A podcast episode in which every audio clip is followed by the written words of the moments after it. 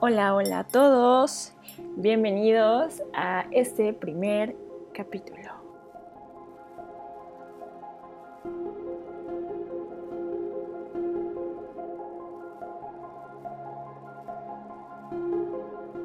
Mi nombre es Neiva Deita y este podcast es para todos aquellos que en algún punto nos hemos sentido solos.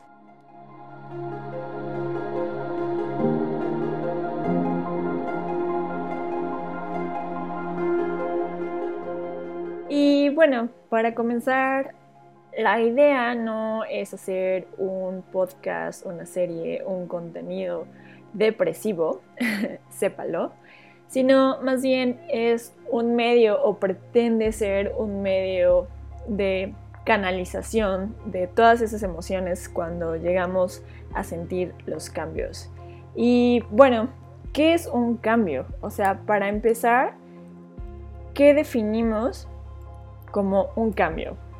Oficialmente, eh, así de que de diccionario en todo, pues es una acción de pasar a algo diferente. ¿no? Es un traslado, una mutación. Puede referirse también a la acción de transición de un estado a otro, ¿no? O sea, yo estoy feliz y paso a sentirme triste. O estaba nuevo y pasó a ser viejo. Esas transiciones, si lo vemos desde el lado emocional, muchas veces puede ser un poco difícil. Y la realidad es que estamos muy mal educados emocionalmente. Y lo digo a lo que a mí me respecta en México, ¿no? En donde yo vivo ahora, que cada vez, si bien cada vez un poco más hemos tenido esta cultura de sanidad mental emocional, pero creo que aún estamos a un paso muy lejano a tener toda esa concepción, todo el macro entendimiento de lo que significa tener una cultura emocional, una disciplina emocional. Y bueno, el capítulo inicial y con el que me gustaría abrir la, la conversación va en torno a el cambio. El cambio que vivimos cuando estamos tan acostumbrados a ciertas cosas y pasamos de sentirnos muy a compañía, muy eh, rodeados, muy alegres, muy completos, a de repente sentir que no tenemos nada. Y en el momento en que no tenemos nada, sentimos que todo se cae, que ya no van a ser las cosas como antes, que, va a ser de uno, que ahora qué, ¿no? O sea, de repente se nos nubla la vista totalmente. Y y sí, es real, es parte de ese proceso de cambio. Lo que no vemos inmediatamente es que todo ese exterior que nos rodeaba, que nos estimulaba para no sentirnos solos, entre comillas, era la falta de un diálogo interno, de algo que no estábamos teniendo en casa, ¿no? En nosotros, en, en nuestra entidad corpórea, mental, física. Y eso es lo que creo que es lo más valioso de llegar a un cambio verdadero y afrontarlo emocionalmente de una manera inteligente. ¿no? Y, qué digo inteligente? No a la capacidad de que uno pueda o que el otro no pueda, ¿no? O sea, eres, no eres inteligente al no poder hacerlo, simplemente es encontrar las herramientas indicadas que te puedan dar una paz mental. Recientemente, eh, hace cuatro meses falleció mi padre y la verdad es que lo recuerdo y cada que hablo de ello aún me conmueve. Es muy reciente. Pero poco a poco y con el tiempo he ido entendiendo más, bueno, poco a poco y con el tiempo ha ido sanando ese, ese, ese cambio de una persona física a una persona intangible. A lo que voy es que Ahora entiendo que mi padre, si bien no lo puedo ver, lo siento más que nunca. Y a quienes por desfortunio han perdido algún ser querido, me van a entender, ¿no? Eh, pero aunado a esto, también estamos viviendo en un contexto mundial de cambio. el mundo nos está diciendo que despertemos, que nuestra conciencia cambie, que dejemos de estar haciendo lo que teníamos o lo que estábamos haciendo para reinventarnos. Y creo que estamos entonces con esta lógica en constante cambio. El cambio es la única constante en el universo. ¿Y por qué nosotros a veces no podemos afrontar ese cambio? Sí, si es algo natural, corre por nuestras venas, nos cambia las uñas, nos cambia el tamaño de las uñas, nos cambia el cabello, nos salen cabellos blancos, nos ensanchamos, nos adelgazamos. Es parte de, pero emocionalmente hay una debilidad en la que no hemos podido del todo trabajar. Y bueno, a todo esto es que, eh, pues sí, falleció mi padre, por fortuna no fue de COVID, digo, fue por otra, otro hecho igual de duro, pero llegó la pandemia al mes siguiente, eh, llegó la cancelación de muchos planes que yo tenía en pareja y finalmente llegó algo que en mi vida siempre ha sido y que yo he considerado como un talón de Aquiles, mi ruptura amorosa, ¿no? Una relación eh, bastante fuerte en el sentido de las cosas que tuvimos que afrontar en tan poco tiempo. Y nuestros planes como pareja también cambiaron, en el sentido en el que él y yo ahora no estamos juntos, en el sentido en que mi papá ya no está, en el sentido en que también consecuencias de todo este movimiento mundial por el que estamos pasando, me quedé sin empleo. Muchos, muchos cambios, ¿no? De repente me sentí muy abrumada, pero me acerqué a la meditación y a una meditación basada en el mindfulness, en la que hay que estar presentes y conscientes con el hoy. Conscientes. ¿Qué es la conciencia? ¿Qué es lo que nos hace no estar conscientes, ¿no? O sea, ¿qué, es la conciencia, ¿no? O sea, nosotros somos seres racionales, ¿no? Lógicos, emocionales, a veces muchas de nuestras decisiones se basan en, en el palpitar emocional, pero la conciencia, en términos generales, es el conocimiento que tenemos nosotros de nosotros mismos y de nuestro entorno. O sea, ¿qué tanto conocemos objetivamente nuestra propia existencia, nuestros estados, nuestros actos y todo aquello que nos rodea? Entonces, cuando yo me empecé a involucrar en este estado de conciencia, que sigo en ese camino, empecé a ubicar como los puntos clave en las que me tengo que enfocar para este proceso de cambio por el que estoy pasando. Y ahora lo veo y digo, ¿por qué este me está costando tanto trabajo? Siempre he sido una persona de constantes cambios y quienes me conocen lo saben, pero pude reconocer estos puntos.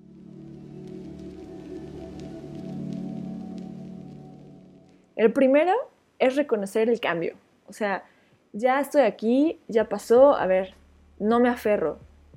Esto es real. Estoy presenciando un cambio totalmente inquietante, totalmente real, y lo tengo que aceptar. Y al aceptarlo, me tengo que controlar a mí mismo, ¿no? Ese fue lo primero y fue, digamos, el paso más duro. Me llevó tiempo.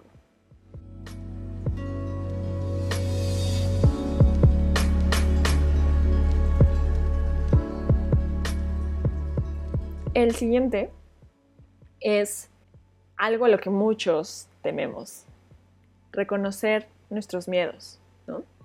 O sea, ¿por qué si ya dije, a ver, acá está el cambio, venga, che, aquí lo vivo hoy, ahora, me sigue dando un poco de miedo? Lo que hice fue hacer una lista, yo soy mucho de listas, y elaboré una lista con todo aquello que me, que me estaba dando miedo en, en este momento, ¿no? De cambio. Y dije, pues órale, así como va, ¿no? Con el, con el pellejo a todo lo que da, con el sentimiento y pues entre toda la lista de cosas me di cuenta que nada de eso era algo tan grave. Como eh, el miedo que más recuerdo que apunté en esa lista, y digo que recuerdo porque en un acto de, de cambio la, la, destruí y la tiré, pero el, el miedo era quedarme sola. ¿No? Y qué es estar solo. Sí reconozco que soy una chica solitaria, o sea, aprecio mucho estar conmigo, o sea, en el sentido de me gusta ver conmigo mismo una peli, me gusta conmigo misma pintarme las uñas, lo que sea, disfrutar de ver un paisaje. Soy una chica solitaria, pero esta vez en esta lista pude reflejar algo que no sabía que tenía tanto miedo estar sola. Y lo empecé a reflexionar, a pensar. Estaba muy presente esa palabra en mi cabeza hasta que entendí que no. Que mientras yo me tuviera a mí misma, jamás iba a estar sola. Y empecé a elaborar un pequeño plan, ¿no? Ok. Ya que no un plan como tan en estricto modo, pero una pequeña idea de cómo iba yo a actuar con esto. Ok, me tengo que enfrentar a, ese miedo que tengo, que ya medio entiendo que, que es falso, o sea, que no, realmente no se está solo, ¿no? Entonces lo que empecé a hacer es, pues, continuar. ¿Qué actividades me gustan? ¿Qué actividades disfruto? ¿Qué actividades me emocionan? Me encanta escuchar música siempre, o sea, yo me baño con música, yo me, no sé, estudio con música, tomo clases con música, por más que mis profesores estén en clase, o sea, la música habita en mí. No, no quiero decir que soy melómana, ¿no? O que soy así de, wow, la más experta en temas musicales, pero la música me hace vibrar y eso me gusta. Entonces, empecé a aceptar que con la música tenía una compañía y de cierta manera dejaba ese miedo de la soledad el punto 3 o el siguiente punto es aceptar esos sentimientos, ¿no? Porque muchas veces te, te sientes juzgado, ¿no? Y la palabra juzgar mm, a veces no, no hace crédito, ¿no? O sea, creo que es utilizada injustamente, pero digamos, nos sentimos juzgados porque, oye, a ver, ¿por qué te sientes mal? ¿Por qué estás llorando? ¿Por qué no, no, no, ya, levántate. Ok, sí, entiendo. Una vez recuerdo una persona que estimo mucho que me dijo a las pocas semanas de que mi papá falleciera, me preguntó, ¿y cómo estás? Y yo, pues bien, ahí voy, sí me pongo triste, ¿no? Me temblaba de que la voz y, de repente una lágrima y, y me dijo, no, o sea, no te puedes echar para abajo, o sea, es un lujo, deprimirse. Y yo así de, claro, sí, ¿no? O sea, me fui a mi casa y me quedé con eso que ella me dijo. Es un lujo estar deprimido. Y dije, yo no estoy deprimida, o sea, estoy pasando un proceso, pero tampoco está mal, ¿no? O sea, entiendo que cada quien tiene un proceso diferente y, lo abrazo demasiado y aprecio que me lo haya dicho, pero yo en ese momento sí quería estar triste, ¿saben? O sea, no la convicción de estar triste y irme para abajo, ¿no? Y nadie me saca, ¿no? En el sentido de que esto es lo que reconozco y esto es lo que siento. Y lo abrazo, pero sé que soy más fuerte. O sea, solo va a pasar este momento, ¿no? Cuando estamos pasando una transición, es natural sentirse incómodo, incluso inseguro. Y quizá este cambio esté referido o aferrado a la renuncia o al despido de, varios, de varias cosas en tu vida, ¿no? O sea, de que, chin, otra vez, otra vez, la vez pasada, otra vez, o sea, ¿hasta cuándo? Y de repente te frustras y dices, ya, o sea, esto me va a seguir pasando. Y ya es un karma que tú dices, me va a tocar, o sea, aquí me quedo.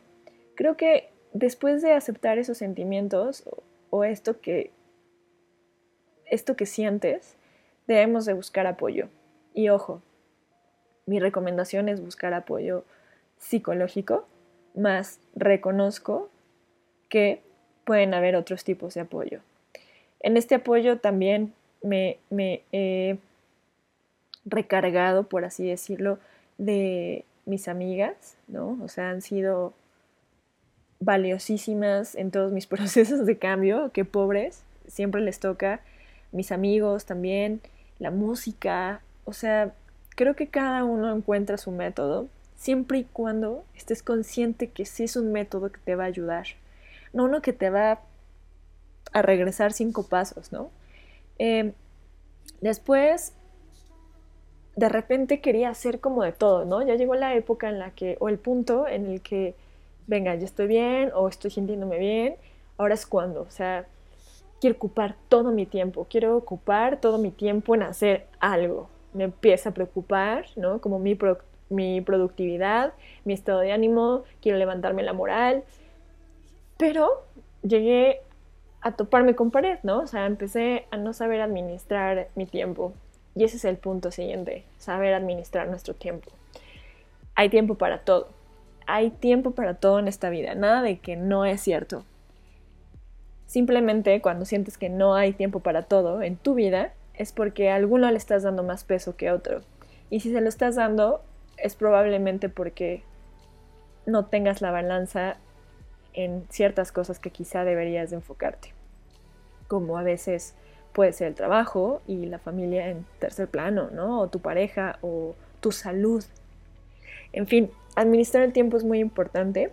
Eh, porque además de eso, en este tiempo administrado, debemos de tener un momento libre para todos los días, de preferencia fuera del trabajo, o sea, nada del trabajo, no, si puedo no prender la compu para trabajar mejor y dediquemos mejor ese tiempo para pensar y meditar, trabajar, pintar, hacer una actividad diferente que te ayude no a olvidar el cambio, sino a llevarlo más ligero.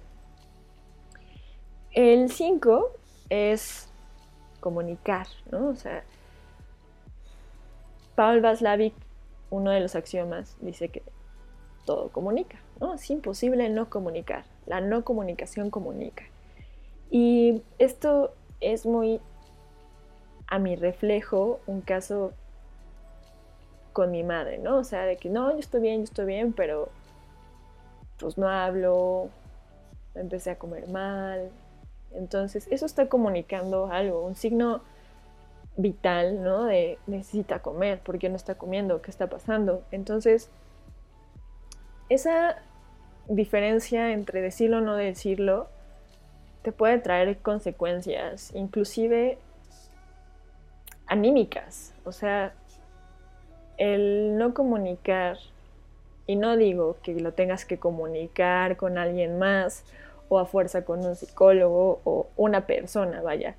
Puedes comunicarlo en una carta, en una canción, en un podcast, en una pintura, ¿no? O sea, saca, saca ese miedo, saca ese dolor, ese sentimiento que no, que te nubla la vista. Comunícalo de alguna manera. El siguiente punto es ser flexible. Ser flexible a que todo puede pasar, ¿no? O sea, todo puede cambiar y que si cambia y si no estuvo en tus planes, vas a decir, ok, bueno, ¿qué hago con esto? ¿Me quedo enojada? ¿Me quedo frustrada? ¿O acepto esa transición con una actitud abierta al aprendizaje. ¿Qué decido? Flexibilidad. El siguiente es pues la actitud, ¿no? O sea, a veces no podemos controlar ciertos contextos, más bien, no podemos controlar ningún contexto, más lo que nosotros hagamos y digamos es nuestra responsabilidad. Pero una actitud positiva por más caótico ¿no? que esté el contexto que te rodea, puede hacer un cambio realmente grande. El miedo puede provenir de la creación de pensamientos súper negativos sobre el futuro. O sea, ni siquiera de hoy, ni siquiera de lo que ya pasó, sobre el futuro, ¿no? Y, por ejemplo, yo, ¿y qué va a ser si voy a estar sola y no voy a tener trabajo? Y, o sea, futuro, futuro, futuro, hoy. Hoy la realidad es que, y no lo había visto, yo empecé a crear mi propia, mi propia línea de zero waste, ¿no? O sea, creaciones de tela que ayudan a evitar los desperdicios a base de plástico, principalmente. Y al inicio yo lo veía como un hobby, no sé qué, pero en este duelo, en este proceso, en esta transición de cambio me di cuenta que ya lo estaba creando, estaba creando mi propio proyecto, mi propia empresa, mi propia fuente de ingresos. Entonces dije, a ver, ponte pilas, ¿no? O sea, actitud positiva. Tengo que hacer lo de hoy y hacer que esos temores de futuro y ni siquiera de mi proyecto, o sea, de simplemente la idea de estar sola, no me nublen, no me nublen lo que estoy haciendo hoy y me den resultados, ¿no? La actitud positiva, de verdad, ha hecho cambios impresionantes, inclusive en enfermedades terminales. Entonces, yo sí creo mucho que a como vibras, te tocará, ¿no? O sea, si vibras negativo, te va a tocar. Si vibras medio medio, pues medio medio. Si vibras muy fuerte, muy alto, muy positivo, así va a suceder. Y la última. Y esto es no solo para los momentos de cambio, sino hay que aplicarlo todos los días. Y es ser agradecidos. Porque seguramente, y y, lo apuesto a que muchos de ustedes fueron acompañados por personas que incluso ni se imaginaban en este proceso. Hay que ser agradecidos con esas personas. Y para quienes no se les dé tanto la facilidad de palabra, pueden hacerlo con actos, ¿no? Eh, no sé, desde comprar una paleta, ¿no? Una llamada, un like, si algo representa en la vida del otro, ¿no? Eh, el ser agradecido es un acto de bondad, un acto de amor. Y va un poco en el sentido del punto anterior, es un acto de actitud positiva. Y cuando eres agradecido, estás asumiendo que algo aprendiste de esa persona o de ese momento o de esa situación. Entonces, yo estoy segura que muchos de ustedes son muy sabios y ya han aprendido demasiado. Reconózcanlo y agradezcanlo. Y bueno, esos son los puntos que yo he encontrado hasta ahora que me han funcionado un poco en mi metodología tan esquemática de bullet points y así, pero compártanme cuál ha sido su proceso, su camino, su metodología en situaciones de cambio, cómo la están llevando ahora, eh, este cambio que definitivamente a todos nos tocó y que han hecho diferente. Recuerden que jamás de los jamás vamos a estar solos si estamos con nosotros mismos. Y bueno, los dejo, eh, nos escuchamos en el siguiente episodio, esperando que compartan esto con la gente que crean que les pueda funcionar que lo sigan, que lo compartan, que le den like. Y fue un placer poder platicar con ustedes.